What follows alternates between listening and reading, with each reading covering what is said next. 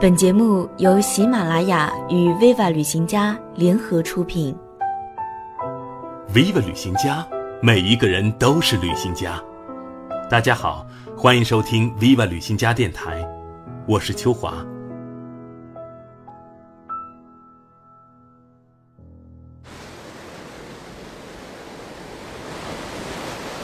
遇见青藏高原的魔法。我从小生活在南国，连绵起伏的丘陵，星罗密布的湖泊，密密麻麻的田间小路。我最爱金黄的田野，灿烂的油菜花，沉甸甸的稻谷，还有那漫天遍野的季节香味儿。我一直经历江南的景物，小家碧玉的美，婉约而生动。我一直渴望去广阔的地方，感受造物主大开大合的神奇笔墨。西部和高原一定是他创作的最佳区域。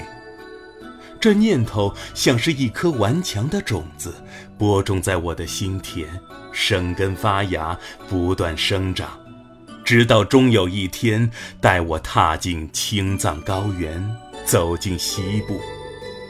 在青海的每一次旅行，我都喜欢坐在车的副驾驶，无论是越野车、大货车还是大巴、中巴，因为在那里能遇见我最喜欢的公路体验。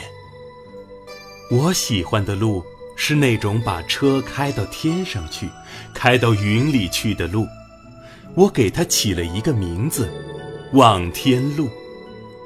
行驶在祁连山之中，翻山越岭，车子在盘山公路上前行，有时更像是往上爬升，速度是缓慢的，视野却是瞬息变化的。公路一侧是人工开凿后的棱角，另一侧是峡谷，峡谷里是湍急的河流，身后是盘旋的如长蛇一般的公路。我闭上眼睛，车子垂直爬升，一点一点向着最高的垭口爬升。车头向着天空，你只能看到天空，云和你平行，甚至在你脚下。心跳开始加速，混着轰隆的马达声，忽紧忽慢，心脏提到了嗓子眼儿。忽然间，一个大拐弯出现。我睁开眼睛，稍微松了一口气。几百米后，又是一个望天路，又是一次心跳加速，配上松一口气。在青藏高原的旅行里，我还遇到了在平原从未遇到过的自然力量，十里不同天。前一刻还是艳阳高照，晴空万里。可还没来得及喝口水润润嗓子，前方一片雨帘刷过，噼里啪啦的大雨倾盆而落，空气骤然变冷。这个时候就得披上厚外套。更让人惊异的是，遇到强对流天气，突如其来的冰雹砸着车顶，而前方已经开远的车子却是头顶着蓝天，一片晴好。那一年，我带队走进五分之三的青海。我们从钢察翻祁连山，穿行祁连大草原，进入祁连山腹地。正午的时候，太阳晒得十分卖力，我坐在副驾驶，两只胳膊晒得发烫，禁不住朝着司机大叔行行好，开个冷气。岂不料大叔瞥了我一眼，说道。咱这不开冷气，要开只开热风。你要热的话，拿一个衣服盖一盖就好了。我说：“嘿，我已经够热了，还要盖衣服啊？”大叔不听我说完，就扔过来一件衣服。我半信半疑地遮住，遮了太阳，慢慢的凉了下来。我正沉浸在若有所悟的洋洋自得里。大叔说：“小伙子，前面垭口可能正在下雪，赶紧穿衣服。”刚把衣服穿好，车子绕过了一个大弯儿，登上行程的最高点——大东树山垭口。风很大，天空飘着雪，车里的小伙伴们雀跃了。我提醒他们，这里是四千一百多米，不要太激动。他们哪里听得进去啊？七月的天，天空一片雪白，地上一片雪白。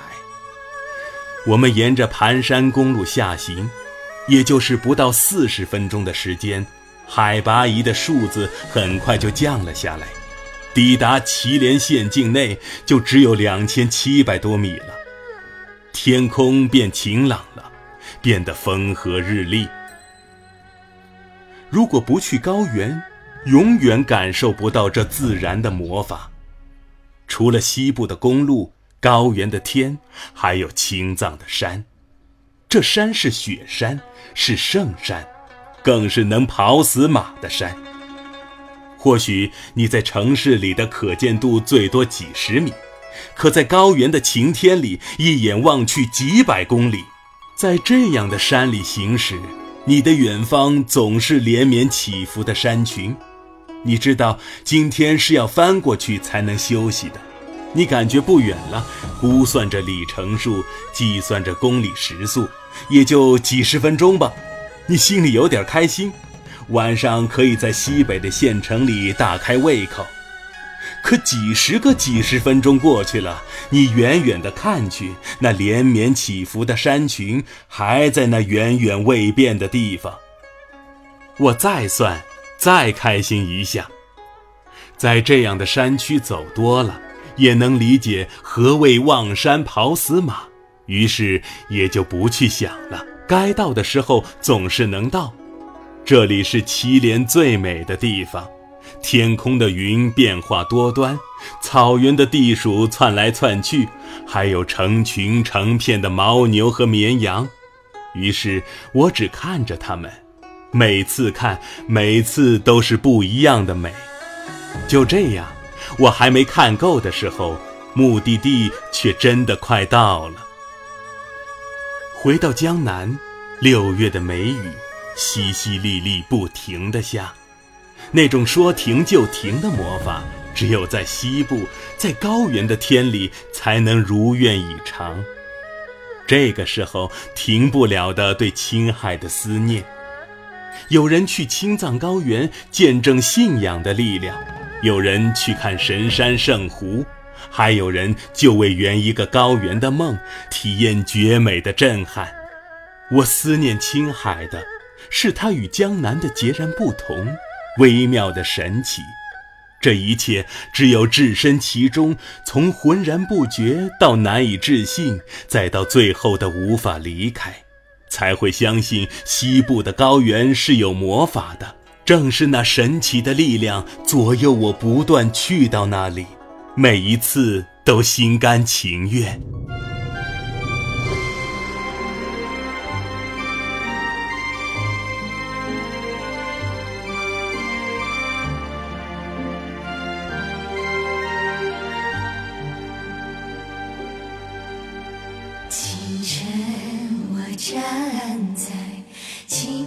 操场。看到山鹰披着那霞光，像一片祥云飞过蓝天，为藏家儿女带来吉祥。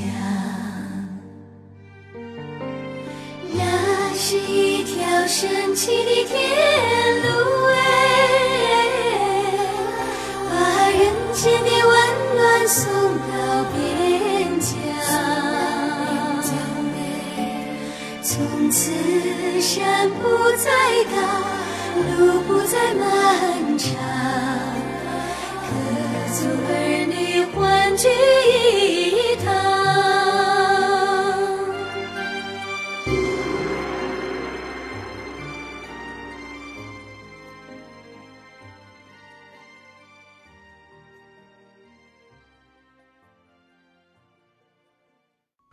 想要收听更多更精彩的节目，请关注喜马拉雅 Viva 旅行家电台。